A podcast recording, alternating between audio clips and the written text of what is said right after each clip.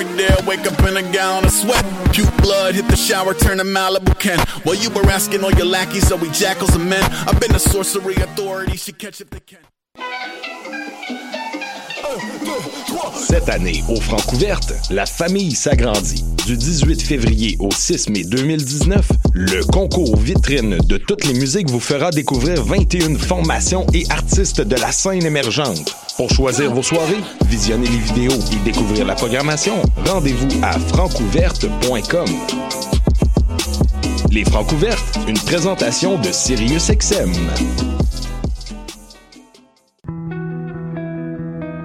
Voyage au bout de la nuit, c'est ton émission d'ambiance nocturne sur le Nightlife Underground montréalais. Découvertes musicales, chroniques culturelles et idées de sortie pour divertir tes nuits urbaines. Voyage au bout de la nuit, c'est l'émission nocturne de choc.ca. Ma tasse de thé, c'est votre rendez-vous pour le meilleur de la musique britannique.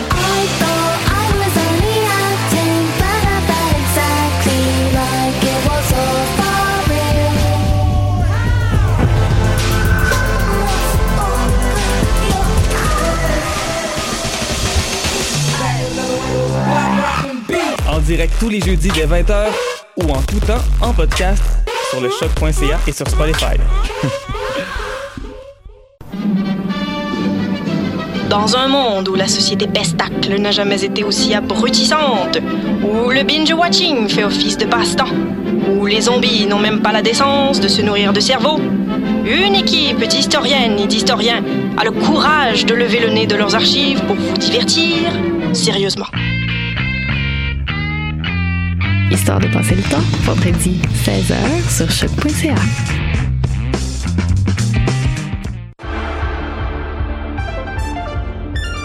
Cinéma, jeux vidéo, télé, bande dessinée, littérature. Chaque semaine, les Amazones se réunissent pour discuter geekness avec un regard féministe et un panel pas comme les autres. Parce que la culture geek, c'est pas juste un boys club. Rejoignez-nous tous les mercredis dès 11h sur choc.ca. What a et c'est Robert Nelson de À la claire ensemble sur les ondes de choc.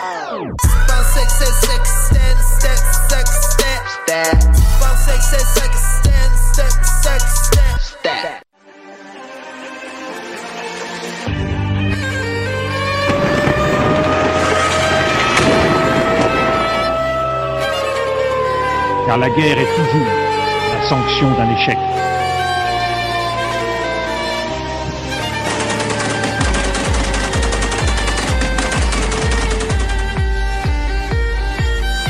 Notre capacité à construire ensemble. Alors bonjour à vous, chers auditeurs. Vous êtes à l'écoute de Plein Feu, votre émission sur les conflits armés dans le monde. Aujourd'hui, on retourne vers le continent africain pour parler d'un pays qui est victime de violences intercommunautaires. Ici, je fais référence au Mali.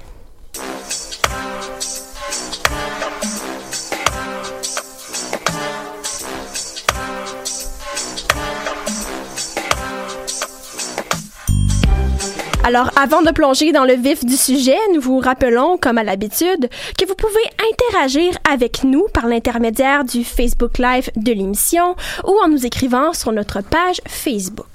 Alors, aujourd'hui, nous allons parler à l'émission du Mali. Donc, c'est un pays d'Afrique de l'Ouest qui connaît les foudres des peuples du Nord, plus précisément des Touaregs. Et actuellement, ça brasse beaucoup au Mali puisque la communauté Touareg veut faire valoir ses revendications à travers des répétées qui sollicitent même la participation de groupes islamistes. Et d'ailleurs, l'alliance entre les Touaregs et les groupes islamistes en 2001 a marqué la montée du djihadisme qui est toujours présent encore aujourd'hui et qui vient évidemment mousser le conflit. Et la crise a longtemps perduré au nord du pays pour être transférée maintenant au cœur du Mali. Et ce conflit armé, en fait, euh, a fait plusieurs victimes puisqu'elle se dénombre jusqu'à présent à 3500 morts, donc ce n'est pas rien. Et aussi, il faut se dire qu'un accord de paix a été signé en 2015 euh, pour instaurer une paix durable dans le nord et mettre fin au djihadisme, mais pourtant, euh, le Mali reste l'hôte de tensions élevées et la crise n'est pas pour autant disparue. Alors, pour commencer l'émission, euh, Marianne est fidèle au poste avec nous pour la mise en contexte. Alors, bonjour à toi. Allô? Alors, Marianne, j'aimerais savoir un peu comment le Mali a vu le jour, puisqu'il faut un peu, j'imagine, savoir les origines du pays pour comprendre la crise actuelle. Euh, ben oui, en fait, plusieurs facteurs expliquent la formation du Mali. Il faut remonter en 1958, lorsque le Soudan français et le Sénégal se sont alliés à la communauté française pour former la Fédération du Mali. Or, des différends poussent les deux pays à se séparer, donc le Soudan français déclare son indépendance en 1960 et devient la République du Mali. Malgré tout ça, le Mali conserve des liens assez forts avec son ancienne métropole qui était la France. Et si je m'abuse, il s'est passé beaucoup de choses avant que le pays devienne en soi un régime démocratique. Et effectivement, son premier président, Modibo Keïta, donne une orientation socialiste qui se rapproche beaucoup du modèle qu'on a pu voir en URSS. Cependant, ces réformes étatiques se sont faites sans les ressources économiques nécessaires pour les appliquer. Il a donc fait sombrer le pays dans le, le chaos. Et la population du Nord, tout comme le reste du pays, a grandement souffert de ces erreurs. Or, contrairement au Sud, le Nord subissait la marginalisation de la part des élites en place. Donc, pour toutes ces raisons, il est renversé par un coup d'État en 1968 et est, remplacé par Moussa Traoré. Ce changement de régime permet euh, une ouverture des, des capitaux étrangers, même si l'économie malienne est très fragile. Mais euh, Traoré gouverne le pays de manière très autoritaire, ce qui rend le contexte social toxique puisque le Mali est déjà un des pays les plus pauvres au monde. Touché par des sécheresses, euh, la population peine à se relever. La première rébellion Touareg, que Marcia va vous expliquer plus en détail, mélangée à différentes contestations sociales présentes au début des années 90, entraîne le renversement de Traoré et un retour progressif à la vie démocratique. Mais malgré cette transition, le Mali demeure très fragile sur le plan démocratique. En effet, avec la fin de la dictature et l'arrivée du, du multipartisme, il doit faire face à la corruption, à la, à la, montée des inégalités, à une augmentation du taux de chômage chez les jeunes et au redressement déjà très difficile de son économie carencée. Et le Mali a beaucoup de difficultés sur le plan économique, n'est-ce pas? Euh, oui, tout à fait. Selon les données recueillies par les Nations Unies, l'indicateur de développement humain n'a presque pas évolué depuis les années 70. Le Mali se classe 182e sur 187 pays sur cette échelle-là. Et les deux tiers de la population vit sous le seuil de la pauvreté et la malnutrition est un problème endémique qui touche la moitié des enfants âgés de moins de 5 ans. De plus, le pays est très dépendant de l'argent envoyé par ses ressortissants étrangers. Et justement, résume-nous un peu les événements plus récents du conflit. Qu'est-ce qui s'est passé? Euh, en 2012, l'unité du pays est menacée par une nouvelle rébellion touareg qui demande l'indépendance du nord du pays. Cette crise a, entraîné le renversement du président, la déclaration de l'état d'urgence et une intervention française pour essayer de rétablir une certaine stabilité. Mais, mais de nombreux acteurs issus de divers horizons se sont mêlés au conflit, ce qui rend la situation au Mali encore plus chaotique. Des groupes djihadistes appartenant au groupe Al-Qaïda et provenant du Maghreb islamique ont attaqué le nord du pays en 2012 en prenant plusieurs villes importantes. Et euh, sans l'intervention de la France, la guérilla islamiste aurait pris la capitale, ce qui, aurait, eu en fait des répercussions vraiment désastreuses sur le pays. D'ailleurs, en, en 2003, le pays est devenu le terreau des salafistes algériens. Donc, le Mali est devenu aussi une des plaques tournantes du trafic de cocaïne colombien. L'islam radical profite donc de l'effervescence du crime organisé pour gagner du terrain dans les grandes villes. Et en fait, dans l'actualité récente, il y a eu un événement majeur qui s'est produit. Ce samedi, une milice armée a attaqué un village situé dans le centre du pays, puis elle a massacré près de 160 personnes et ce bilan risque de s'alourdir au courant des prochains jours. En réaction à cette tuerie, le gouvernement a limogé une partie importante de la hiérarchie militaire, en plus de dissoudre de nombreuses milices de, une milice de chasseurs, en fait. On dit que le chef d'état-major des armées et le chef de l'armée de terre ont été limogés. Et ces tensions découlent souvent des frictions qui existent le nord, entre le nord et le sud. Ce qu'il faut comprendre, c'est que ce différent entre le nord et le sud découle de plusieurs choses. Les racines de ce conflit découlent surtout du fait que l'État n'a jamais su intégrer les populations du nord, ni construire sa nation dans son ensemble D'ailleurs, le Nord s'est souvent senti marginalisé. Dans plusieurs événements dramatiques, comme les sécheresses de 1973 et de 1984, la population du Nord s'est souvent sentie abandonnée par le Sud, ce qui a vraiment exacerbé les tensions. Ouais, merci beaucoup, Marianne. Cette mise en contexte débute vraiment bien l'émission. Alors, partons vers une courte pause musicale avec Day de Malibu Ken. Merci beaucoup. My neighbor found a mushroom growing inside of my car. She called me up on tour, sounding emotionally scarred, although it may have scared her more that I wasn't really alarmed. The danger in a shaken globe is fit to gild a manger. The pizza faces pepperoni, carbuncle, and caper. On bunions and contusions, bumps, lumps, and bruises, discoloring and other things I can't reach with the loofah. Not a butcher, not a baker. Pick a booger with a basic evolutionary failure. I do not open mail, I do not answer phones. The fridge is pretty much a home for mayonnaise alone. Watch a pocket knife surgeon cut a out in the kitchen. It's the cousin to acutely removing his own stitches in a pinch. Kool Aid ooze at his toothache. Mushroom growing in the car, it's just another. Tuesday.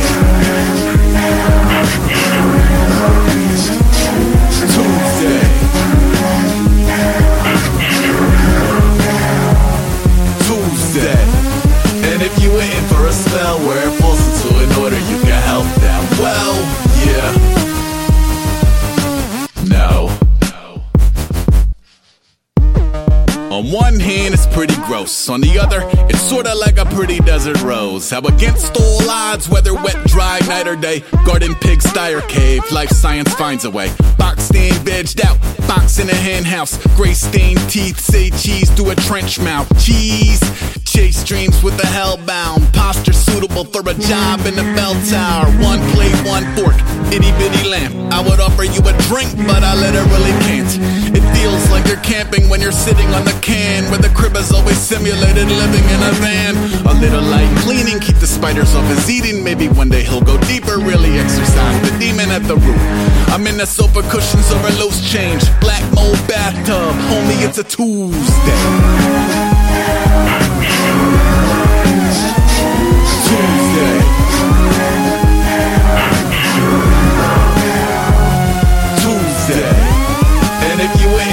Spell where it falls into an order, you can help that. Well, yeah. No. I can't even keep a cactus alive when I'm present. When I'm gone, it's a groundbreaking botanical epic. Donc, nous sommes de retour à plein feu et maintenant, c'est le moment de l'émission où nous faisons un petit tour d'actualité pour savoir qu'est-ce qui se passe dans le monde. Voici vos nouvelles. Des frappes israéliennes et des tirs de roquettes palestiniens ont bouleversé la bande de Gaza dans la nuit de lundi à mardi. Ces affrontements laissent craindre une escalade de violence à Gaza alors que la télévision du Hamas avait annoncé lundi qu'un cessez-le-feu entrait en vigueur à partir de 22 heures. Les deux camps se sont calmés, mais l'armée israélienne a répliqué avec des tirs hier soir. Le Venezuela est de nouveau touché par une seconde panne de courant majeure qui affecte Caracas et les grandes villes du pays.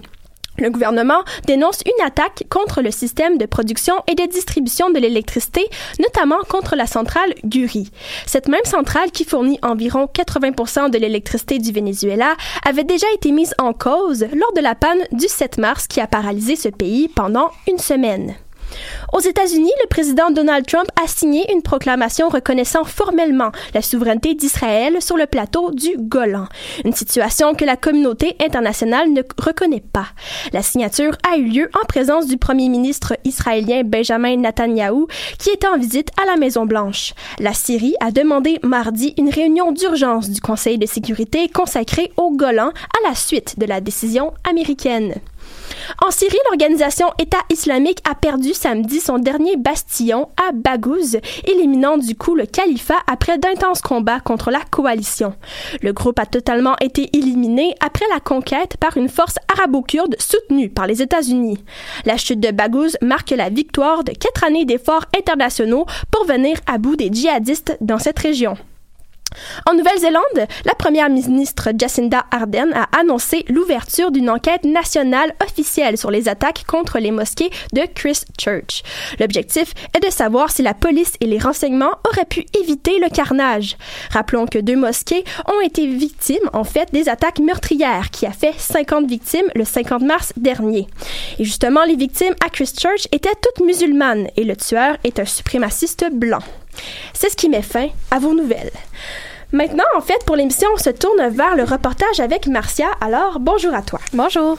Et justement, tu nous expliques, Marcia, d'où les revendications des peuples du nord du Mali prennent leur origine, alors que les conflits armés entre ces peuples et le reste du pays persistent depuis plusieurs décennies. C'est depuis la création du Mali, en fait, que les conflits persistent entre les peuples du nord et ceux du sud. Donc, euh, depuis 1960, l'année de l'indépendance du Mali, comme Marianne nous l'a mentionné. Et c'est principalement la communauté Touareg qui est au cœur de ces revendications. La communauté Touareg, historiquement, euh, est un peuple nomade du désert du Sahara et qui se promenait à travers pas seulement le Mali, mais aussi euh, le Niger, l'Algérie, la Libye et le Burkina Faso. Et quels ont été en fait les éléments déclencheurs qui ont poussé les peuples du Nord à se rebeller contre l'État malien? Je me suis entretenue justement au sujet de l'histoire euh, de la communauté Touareg avec Adib Ben Cherif, doctorant en sciences politiques à l'Université d'Ottawa et chercheur associé à la chaire Raoul Dandurand, qui est une chaire euh, spécialisée en études stratégiques et diplomatiques. Et j'ai demandé à Monsieur Ben Cherif mais quelle est justement l'origine du conflit? Il m'a d'abord expliqué qu'il existe certains éléments précurseurs au conflit qui sont à considérer. Selon M. Bencherif, tout aurait commencé pendant la période coloniale, à une époque où des pratiques administratives ont participé à modifier l'écosystème des communautés Touareg, qui, comme je disais, étaient des populations nomades et qui vivaient essentiellement d'activités d'élevage. Mais c'est seulement une fois que l'indépendance du Mali a été déclarée en 1960 que la communauté Touareg a commencé à se rebeller pour des causes qu'elle défend encore aujourd'hui. Je vous laisse écouter ce qu'avait à dire euh, Monsieur Bencherif là-dessus. Quand arrive l'indépendance dans les années 60, disons qu'il y a des communautés ethniques qui euh, vont être prédominantes au niveau du pouvoir politique. Ce sont les Bambara, les Mandingues, ce sont les communautés du Sud, qui ont un écosystème politique, culturel et euh, économique différent des communautés Touareg qui sont au nord. Donc, si vous voulez, c'est la première ligne de fracture. Que la communauté Touareg revendique concrètement? Il y a trois causes généralement identifiées pour comprendre le conflit Touareg avec l'État malien et les violences qu'il engendre. Ce sont toutes des causes de nature soit politique ou économique. Monsieur Bencherif m'a expliqué en quoi consistent ces trois grandes revendications de la communauté du nord du pays. Je vous laisse écouter encore une fois ce qu'il avait à dire sur les deux premières, puis on reviendra ensuite à la dernière. La première, c'est l'enjeu du manque de développement économique du nord du Mali par rapport au reste du territoire. La deuxième raison, c'est le manque d'intégration politique de ces communautés Touareg euh, par rapport au reste des autres communautés ethniques. Donc euh, il y a l'enjeu de vouloir être dans les institutions de l'État et aussi militaire. Alors on comprend que la communauté se sent exclue du reste du pays, elle voudrait être davantage reconnue et aussi qu'on reconnaisse que son mode de vie est différent de celui du reste de la population. Cette demande de reconnaissance fait justement l'objet de la troisième revendication de la communauté. Le souci de l'autogouvernance pour des populations nomades qui considèrent qu'elles vivent sur un mode de vie différencié de la réalité disons agricole et urbaine au sud et que par conséquent, et sédentaire surtout, par conséquent, ils veulent leur propre autogouvernance, que cela se manifeste par une indépendance pour les plus irrédentistes ou pour, par une autonomie renforcée.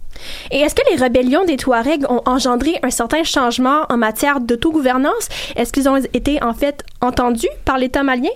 Il y a eu une certaine amélioration, mais seulement en partie. En fait, comme m'expliquait M. Bencherif, en 1990, on a connu une décentralisation du Mali, donc une, une refondation de l'État postcolonial, mais plusieurs membres de la communauté restent insatisfaits par la mise en place de cette décentralisation qui n'était pas allée assez loin, selon eux. Alors, c'est là qu'on en est aujourd'hui. Quelques changements ici et là au fil des années, mais la communauté reste, euh, n'est pas satisfaite, justement, réclame plus parce qu'elle considère que ce qu'on lui donne depuis le début, euh, ce n'est que la pointe de l'iceberg. Donc, euh, elle reste toujours dans cet esprit de confrontation. Ben, merci beaucoup, Marcel, d'avoir partagé avec nous le fruit de tes recherches. Très pertinent. Euh, maintenant, on se dirige vers Sarah pour la chronique libre. Alors, salut! Salut! Alors, si j'ai bien compris, tu vas nous parler de l'impact du trafic de drogue et d'armes au Mali, quand même. Exactement. ben, pour, pour commencer, cette zone de trafic est localisée dans le nord du pays, comme Marianne l'avait mentionné plus tôt. Puis il est important de savoir que le nord du pays est traversé par le Sahel et le Sahara. Donc, le nord du Mali s'inscrit traditionnellement dans un espace d'échange depuis les anciennes pistes caravanières de l'or, du bétail, des ivoires, du sel et des esclaves. Euh, Aujourd'hui, le trafic transsaharien, s'adaptant à l'offre et à la demande, est plutôt caractérisé par le trafic de drogue et d'armes.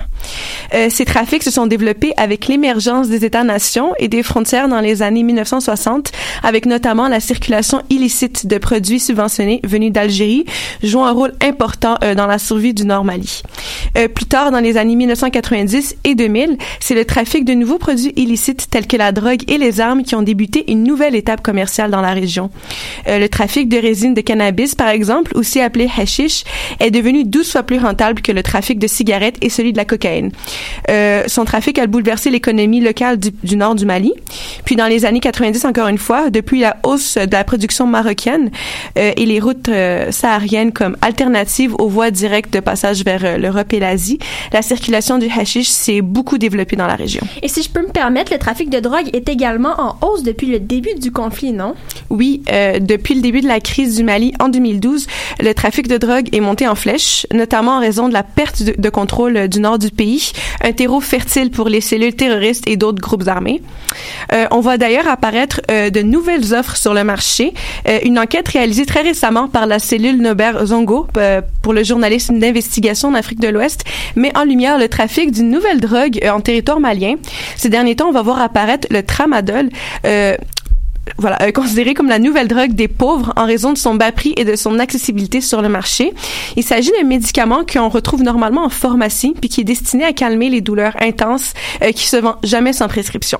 Euh, ces capsules qui sont addictives sont consommées par les jeunes de 14 ans et plus à de grandes doses, puis elles deviennent très nocives pour la santé. Donc la plupart du tramadol se retrouve sur le marché noir à Tombouctou, provenant de Bamako et de pays voisins du Mali, mais il serait produit au Nigeria avant d'être transporté au Mali via le Ghana et Mopti. Et quels sont les impacts de ces trafics sur le pays? Euh, selon le dernier rapport de l'International Crisis Group, euh, une ONG euh, de référence dans l'analyse des conflits, la plupart des groupes armés dépendent financièrement et logistiquement du narcotrafic. Mais bien que le trafic est une source de financement pour ces groupes, il est aussi une cause d'affrontement. en effet, le trafic de drogue en plein essor crée des rivalités entre ces groupes, menant à des affrontements assez violents dans la sous-région. Puis ces affrontements viennent menacer l'accord de paix intermalien de 2015 que tu as mentionné justement au début de l'émission. puis le Mali n'est d'ailleurs pas une zone de production de drogue, il faut le préciser, ni même la seule zone de transit dans l'Afrique de l'Ouest. Pourtant, les, les conséquences sont sans équivoque, toujours selon le rapport. Je vous en cite d'ailleurs un, euh, un extrait. Depuis les années 2000, le narcotrafic a joué un rôle dans le développement de, de, développement de formes et de niveaux de violence armée inédits. Dans un contexte d'affaiblissement de l'État central et de montée des insurrections armées, y compris djihadistes, le trafic de, les trafics de drogue sont devenus à la fois un enjeu central et une ressource essentielle des luttes de redéfinissement des rapports de force politiques dans le nord du pays. Et justement, comment exactement est-ce que le narcotrafic euh, impacte la vie politique du pays? Mais toujours selon le rapport, l'argent généré par le trafic de drogue constitue désormais un capital précieux, voire indispensable pour faire de la politique dans le Nord Mali. Il arrive par exemple que de grands trafiquants deviennent des entrepreneurs politiques et se présentent même aux élections locales ou législatives. Les grands trafiquants entretiennent également des liens à la fois avec les, les autorités maliennes et avec des groupes politico-militaires euh, du nord du pays. Il faut savoir que ces groupes dépendent eux-mêmes du narcotrafic pour leur financement et leur accès aux armes. Puis comment se porte la lutte contre le trafic? Ben, la lutte contre le trafic de drogue euh, dans le nord du pays reste limitée et inefficace, faut dire, constate le rapport. Il y est aussi mentionné que bien que la plupart des acteurs publics nationaux et internationaux reconnaissent qu'elle est nécessaire, beaucoup vont se décharger euh, de cette responsabilité. Les acteurs internationaux font passer la mise en œuvre de l'accord de paix et les, et les opérations antiterroristes bien avant, même si elles y sont directement liées. Donc, il y a encore beaucoup de travail à faire. Ben, merci beaucoup, Sarah, pour euh, cette recherche. nous, on se laisse avec une courte pause musicale musicale avec Undercover de Clay and Friends Feet Fouki. Merci beaucoup. C'est la vie, c'est le life. Faut je m'étais attaché comme une paire de Nike. Dans ton appart vide comme la bouteille de vin. Si moi j'ai écrit cette balade, je me souviens de rien. Ça fait frère, devine les soucis. Avec le booty aussi gros que ma paire de sourcils. Allez, laisse tomber. Toute la famille m'a dit, reste posé comme une question. Où est Joséphine à Toronto? Voir si le Sisley, vite fait, vu sa vie assez discret. Hey, je fais mon salaire en chantant des salaires. Salam de ma villa à la mer, il paraît que le ciel est. Hey, don't love me, I'm your lover. We keep loving undercover. Best believe me, I'm survivor. Sugar mama, let me know.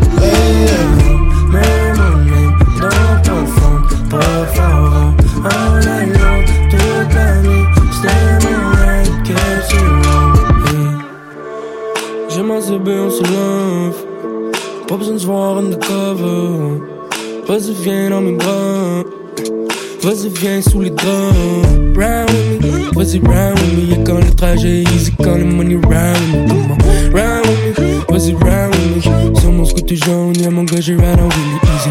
Comme toute night, comme toute la soirée. Hang sur le bed, bang sur le divan. Elle veut des rigolades, son regard dit long. Man, fait que j'vais les bailler la nuit de long. La la la la, coller dans le lit, la la la. Rigoler sur le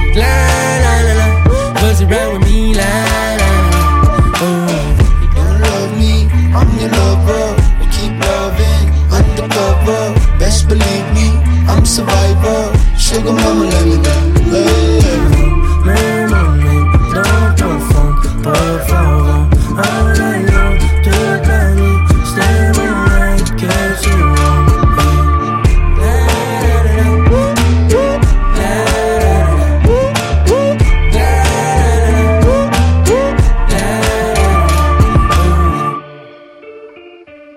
penses la vie c'est facile? Tu veux les problèmes? Vous écoutez la de Verdun. Alors, nous sommes toujours à plein feu, de retour avec euh, la chronique culturelle avec William. Alors, bonjour à toi. Donc, aujourd'hui, William, tu vas nous présenter un artiste du Mali qui s'appelle Bafinkul. Désolée, ma prononciation, vais pouvoir le corriger. Euh, en fait, lui, il fait de la musique engagée. Alors, parle-nous un peu de lui. Alors en effet, euh, il est né à Bamako au Mali et il a choisi très tôt de se consacrer pleinement à la musique militante, dérogeant ainsi aux règles des traditions établies. C'est un auteur, compositeur, guitariste et interprète. Donc Back in Full est l'initiateur de l'Apollo Reggae. Et ce style de musique semble intéressant, mais qu'est-ce que c'est exactement? En fait, il s'agit d'une fusion de reggae du rythme traditionnel mandingue, donc l'Apollo, qui est un rythme de sa communauté joué traditionnellement lors des baptêmes, des mariages, des festivités, euh, qui sont organisées aussi par les femmes ou à la fin euh, même aussi des récoltes. Et comment cet artiste a-t-il fait son entrée, si je peux dire, dans le milieu de la chanson? En fait, cela a été révélé au grand public en 1998 avec le titre Exquiser, c'est pas bon, dans le cadre d'une campagne de sensibilisation pour l'abandon de l'exquision. Il est alors le premier artiste en Afrique à avoir lutté pour cette revendication. Ses chansons parlent aussi de plusieurs enjeux, par exemple les enfants soldats, les droits de l'homme, les inégalités, la paix, l'esclavage domestique, le mariage forcé et bien d'autres sujets controversés et des fois même tabous. Donc je vais vous laisser écouter un extrait de Exquiser, c'est pas bon, euh, que vous allez pouvoir entendre tout de suite.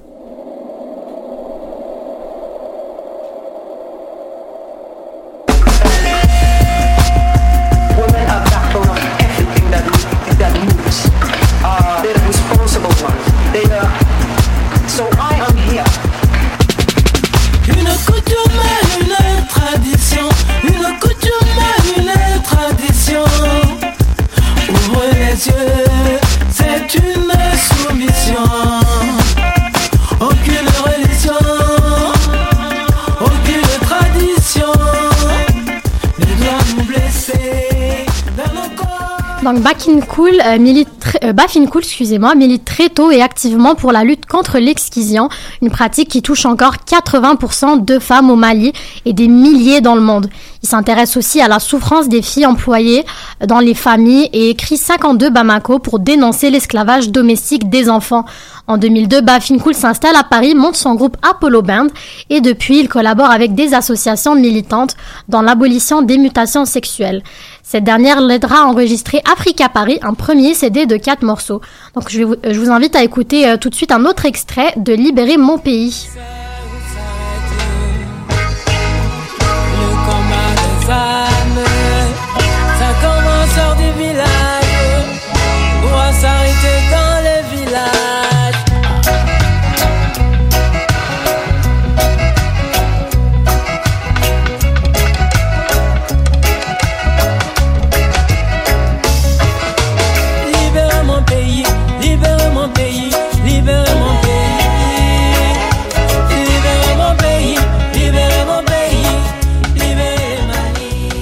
Constate vraiment qu'il y a un certain un message profond dans tout ça, mais à travers ces chansons, on sent qu'il est très aussi impliqué par rapport à la sensibilisation des problèmes dans son pays, justement. Exactement, Emmanuel. Et l'artiste n'a qu'un désir, c'est justement de partager aussi la richesse culturelle de l'Afrique avec le monde entier. Et en janvier 2013, il a justement réalisé ce single avec comme message celui de l'encouragement et l'appel à la libération totale du Mali. Mais son, son engagement ne s'arrête pas là. Avec des amis, il fonde Mélodie du Monde, une association dont le but est de soutenir et de développer la création et la diffusion artistique, ainsi que les actions culturelles au service des causes humanitaires. Il organise d'ailleurs euh, le samedi 22 septembre 2012, donc jour du 52e anniversaire de l'indépendance du Mali, la journée pour la paix au Mali en France. Les bénéfices du concert ont été versés à des projets de campagne de sensibilisation pour l'abandon de l'excision et pour les droits des femmes au Mali. On comprend alors que l'originalité de la musique de Bafinkoul se trouve en effet dans le mélange de rythmes traditionnels du Mali et un artiste qui utilise la musique comme arme contre l'ignorance et le fondamentalisme. Bien, merci beaucoup, William, pour cette découverte. C'est quand même euh, rafraîchissant à, à travers l'émission. Euh, c'est maintenant le tour à Zoé de partager avec nous le Zoom sur. Alors, bonjour à toi. Bonjour. avec les tensions qui se passent au pays, on s'est demandé justement à plein feu comment le secteur touristique a été touché. Et Zoé, tu vas un peu nous parler justement du tourisme Mali. Oui, alors le Mali, des dunes sableuses au nord, aux savanes arborées du sud, est un dégradé de paysages superbes avec des villages traditionnels camouflés dans la brousse, des mosquées en banco dites de style soudanais à l'architecture sobre, souvent majestueuse. Sans oublier ce fleuve fascinant, le Niger, qui parcourt généreusement le pays en donnant vie aux terres arides. Ça, ce que je viens de vous lire au micro, c'est ce qui est écrit dans le guide du routard en ligne pour le Mali. Dans la section incontournable, on nous conseille d'aller faire un tour dans la ville coloniale de Bamako pour y admirer son musée national et ses bâtiments de style néoclassique ou néo-soudanais, de faire un détour par Ségou, l'ancien empire Bambara, d'aller aux portes du désert à Tombouctou, et tout cela, c'est sans parler des deux villes et villages classés à l'UNESCO et que le Mali a sa propre Venise, la ville Mopti. Sur le net, on peut en effet voir que le Mali, c'est une destination qui s'est souvent retrouvée dans le top 10 des destinations soleil par le passé. así. Actuellement, c'est une toute autre histoire. Depuis 2012, le Mali vit sa plus grande crise dans le secteur du tourisme. Je suis allée faire un tour sur le site du gouvernement du Canada dans l'onglet Conseil aux voyageurs où tous les pays du monde y sont listés. Donc pour comparer le Mali avec des pays où les Canadiens voyagent souvent, alors que c'est indiqué pour les États-Unis prendre des mesures de sécurité normales ou encore faire preuve d'une grande prudence pour la France, le Mali s'est inscrit éviter tout voyage au même titre que la Syrie ou le Venezuela. Et comment cette crise du tourisme s'observe-t-elle à l'intérieur du Mali? Donc, Radio France Internationale a sorti à la fin du mois de février une série de courts reportages qui expliquent que toute la chaîne de l'économie touristique est désorganisée au Mali. D'abord, lors de la montée des tensions en 2012, les touristes ont commencé à éviter le nord du Mali pour ensuite également déserter le centre du pays. Les eaux de la Venise du Mali, Mopti, que j'ai mentionné plus tôt, sont aujourd'hui désertes alors qu'en 2008, avant la crise, cette ville avait reçu le chiffre record de 44 000 visiteurs annuels selon l'Office du tourisme malien. Un propriétaire d'hôtel interviewé par RFI a affirmé qu'il n'y avait eu aucun touriste en 2018. Dans la ville de Ségou, 14 attaques ont été enregistrées depuis le début de la crise, ce qui est moins que dans d'autres villes, mais les conséquences sur le tourisme sont considérables. Il y a une baisse de tourisme de 60 dans les dernières années. Comment les Maliens des villes autrefois touristiques font-ils pour survivre économiquement? Donc, les habitants qui vivaient de l'économie des barques ont dû se retourner vers d'autres secteurs pour survivre, par exemple la pêche. Beaucoup de professionnels du tourisme ont également quitté la ville de Mopti pour se diriger vers d'autres villes ou d'autres pays, comme la Côte d'Ivoire. Des guides touristiques sont descendus de plus en plus vers les villes du sud dans l'espoir de trouver des touristes et les hôtels qui autrefois hébergeaient les touristes louent leurs chambres aux militaires et les humanitaires de l'ONU. Toutefois, le manque de touristes est un problème qui se retrouve à l'extérieur des frontières du Mali. Dans le magazine hebdomadaire panafricain Jeune Afrique, on y expliquait au début du mois que, mis à part les destinations les plus prisées, soit le Maroc et l'Afrique du Sud, l'entièreté du continent africain peine à attirer les visiteurs internationaux. Ben, merci beaucoup, Zoé. C'est vraiment une dimension différente un peu du conflit qu'on a pu exposer grâce à toi. Donc maintenant, euh, en fait, chers auditeurs, c'est le moment de l'émission où j'invite tous les collaborateurs ici en studio à ouvrir leur micro pour la mini-discussion. Et euh, j'ai voulu justement parler cette semaine d'un sujet qui fait quand même assez rage aux États-Unis, qui suscite le débat, c'est-à-dire l'indemnisation des descendants d'esclaves, un sujet de débat politique aux États-Unis. Donc on a rapidement parlé avec William qu'on retrouvait de l'esclavage au Mali, que justement l'artiste engagé dénonçait, mais aux États-Unis, on a aussi en fait un lourd passé vis-à-vis de l'esclavage. J'espère que je vous, en, je vous en apprends rien, en fait. Aux États-Unis, il y a longtemps eu question d'indemniser les descendants d'esclaves sans vraiment que la question aboutisse un jour, mais pourtant, le sujet est bel et bien revenu sur la table lors de l'investiture du Parti euh, démocrate pour l'élection présidentielle de 2020. Et là, en fait, plusieurs personnalités politiques ont des avis différents sur la question des indemnités. Donc, euh, certains pensent qu'il est préférable d'effectuer ces indemnités et d'autres croient plutôt que c'est pas nécessairement la bonne solution pour régler les inégalités Donc, chers collaborateurs, j'aimerais ça savoir, c'est quoi votre avis sur la question d'indemnisation? Est-ce que c'est une bonne idée de revenir sur ça? Oui, Marcia? Euh, ben, si j'avais à choisir un camp, je pense que je serais en faveur de l'indemnisation des descendants d'esclaves. Euh, oui, euh, parce que selon moi, je pense qu'on leur doit quelque chose d'une certaine façon. Oui, pour ce qu'ils ont subi dans le passé, mais aussi pour toutes les répercussions que ça a aujourd'hui, dont certaines répercussions économiques. Il y a euh, justement des candidats démocrates qui ont soulevé la question de, de la différence des revenus entre euh, les foyers de population noire et de population blanche. Donc, selon moi, ça, ça fait partie des raisons pour lesquelles on devrait considérer euh, la question des indemnités. Ben, je vois ça comme Marcia a dit, c'est un peu le même principe euh, que, que les Autochtones, que pendant très longtemps, cette population-là a été très opprimée, donc je pense que ça serait euh, logique qu'il y ait des excuses et une indemnisation qui soit faite euh, à ce niveau-là. là. Puis pour rebondir sur ce que Marianne dit, oui, ça fait beaucoup penser au Canada. Ici, il y a vraiment des compensations pour les autochtones. C'est un pas vers l'avant. Puis ça permettrait aux États-Unis qu'il y ait une reconnaissance qui serait médiatisée. Puis ça pourrait soulever les débats et euh, Une reconnaissance du moins concrète. dire. exactement. Puis moi, je vais citer euh, Julian Castro, l'ancien maire de la ville de Taxan de San Antonio. Il a dit que si, selon la Constitution, on indemnise ceux qui l'ont, qui, euh, euh, ceux à qui l'on a saisi les propriétés, pourquoi ne devrait-on pas indemniser ceux qui étaient les propriétés de quelqu'un? Je pense que ça parle beaucoup. Puis je, suis- je suis d'accord avec lui, mais c'est aussi, je pense que tout ce débat-là permet aussi au-delà de ça, de juste, comment dire, de, d'écrire un chèque, là, de comme rouvrir le débat, comme Marcel disait justement, sur ces disparités dans les revenus, mais aussi sur la question de la discrimination du racisme aux États-Unis, qui, on le sait, il faut le dire, est toujours présent. Donc, est-ce que oui, ça peut être une bonne action, mais au sens plus large, est-ce que ça peut régler la question d'inégalité raciale? Il va falloir en faire plus, selon vous. Oui. Mais je trouve que c'est un petit peu idéaliste de dire que ça va prendre juste ça pour régler la question du racisme et de la discrimination. Je veux dire, il faut des actions beaucoup plus euh, concrètes. Puis sur, sur le long terme, sais, je veux dire, on va pas juste les, on va dire, euh, les indemniser puis ensuite euh, le, le débat ferme ici. Là, je pense que. William vous laisse prononcer. Oui, je suis très d'accord avec toi. non, il n'y a pas de problème. Je suis très d'accord avec toi d'ailleurs. Et je, je voudrais aussi rajouter le fait qu'il s'agit aussi d'une question d'éducation. Il faudrait un peu plus éduquer aussi les peuples parce que sans éducation, euh, le racisme va perdurer, que ce soit avec euh, les Noirs, euh, les Asiatiques, peu importe. C'est avec l'éducation qu'il y aura un changement dans la vie. Et justement, je voulais vous poser plus la question par rapport à une stratégie électorale, Mhm. parce qu'on dit justement que les Afro-Américains, eh bien, 52% des personnes noires soutiennent l'idée d'indemnisation, euh, mais 89% des personnes blanches s'y opposaient. Donc, est-ce que ça, ça, ça serait une stratégie électorale pour justement aller chercher plus le vote des Afro-Américains, selon vous?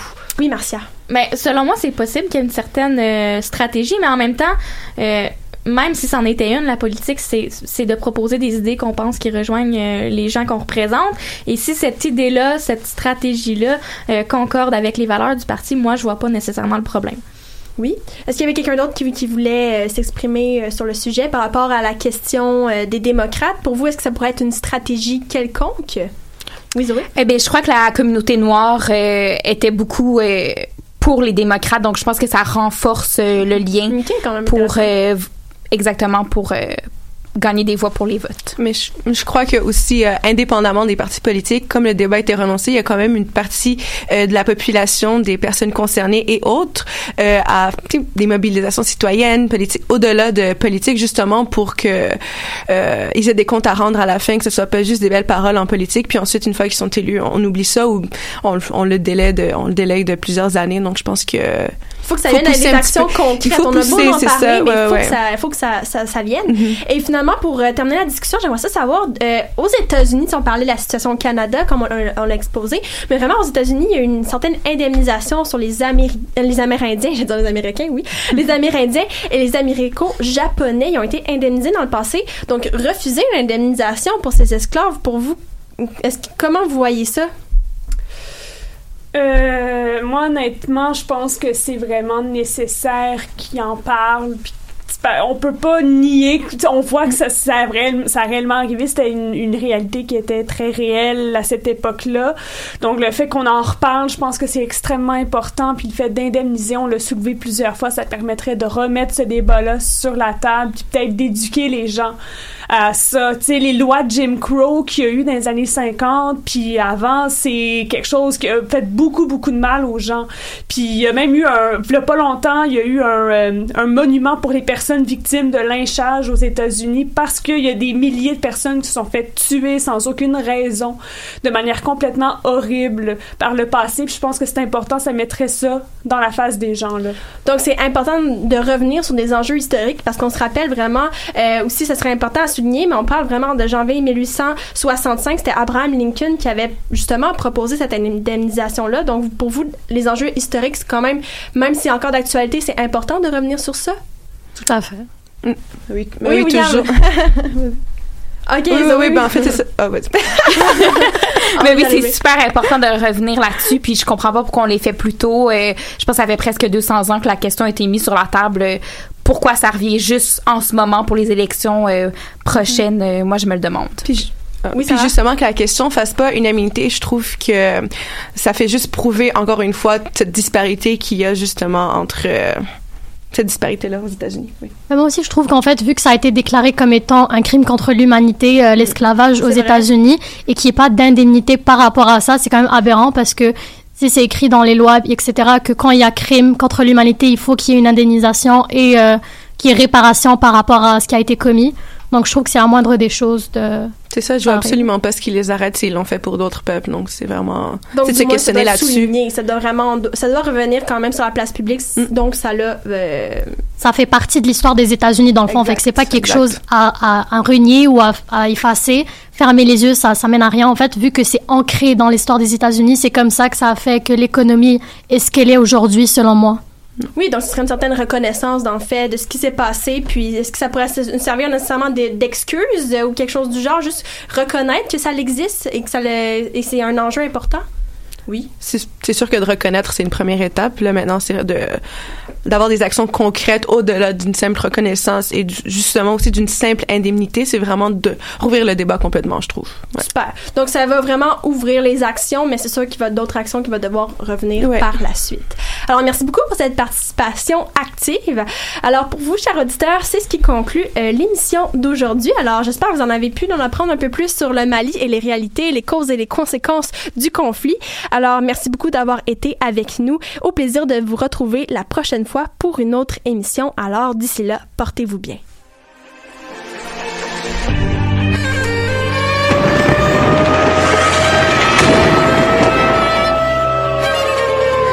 car la guerre est toujours la sanction d'un échec.